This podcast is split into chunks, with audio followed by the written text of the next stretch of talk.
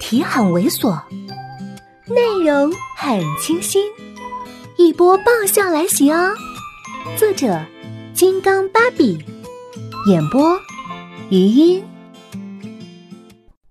宋子妍已经放下了文件，看了看我，又看了看床上的小女孩，说了一句话：“我去把门关的严一点。”不知道是不是我多心，这个关门。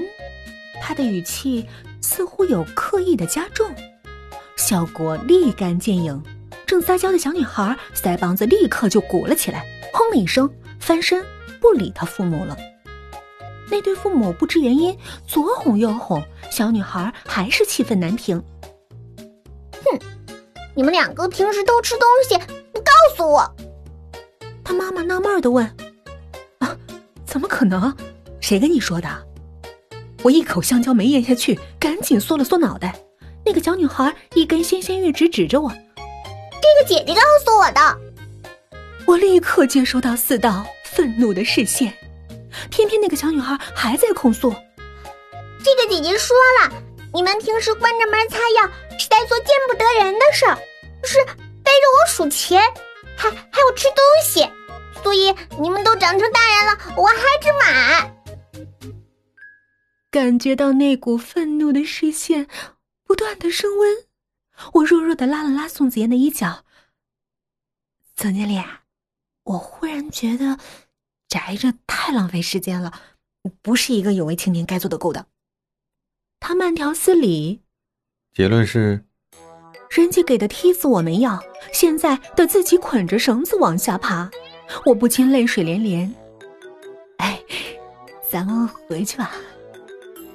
他揉了揉我的头发，语气轻柔的像叹息。早点回去不就没事了？看着他脸上跟语气明显不相称的得意笑容，我累，又被算计了。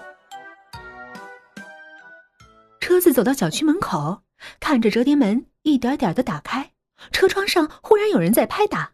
我定睛一看，不禁虎躯一震，竟然是那大爷。还没等我阻止，宋子妍已经摇下了车窗。那大爷乐呵呵的跟他打招呼，又纳闷的看着我。我说这么久没见你，怎么还是老样子啊？我讪讪的笑，抬了抬裹着纱布的脚。呃，也也不完全是，我还带了战利品回来呢。他看了看我的脚，眉头紧皱，我心里一阵感动。没想到啊。你毒舌的背后还藏着一颗这么怜惜我的心。他慢慢的把视线移上来，看着我的眼，很惋惜的开口了：“哎，我说小胡啊，你该整的是你的脸，不是你的脚啊！”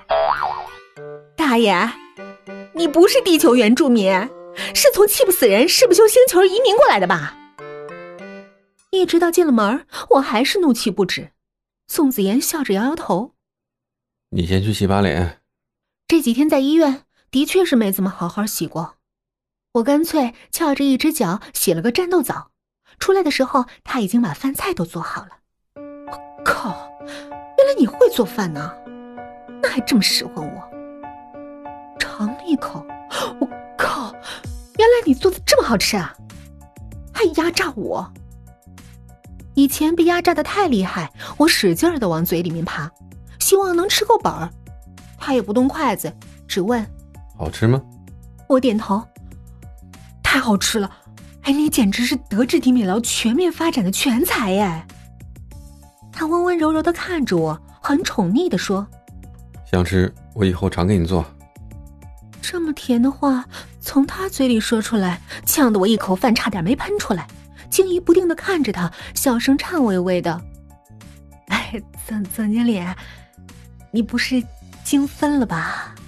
他脸色瞬间又青了，冷冷的看着我：“赶快吃，吃完洗碗。”您这样才正常呀，刚才那样我还以为中了幻术呢。看着脸色阴沉、很正常的他，我不禁暗自摇头：“嗯，您是金刚，就一直金刚着。”装什么芭比吓人，真是！嗨，本集就到这里，下期见。 통 자꾸 이렇게 하루하루가 흘러만 가는데 아직도 혼자 방에 앉아서 무슨 고민에 빠져 있나요 여보세요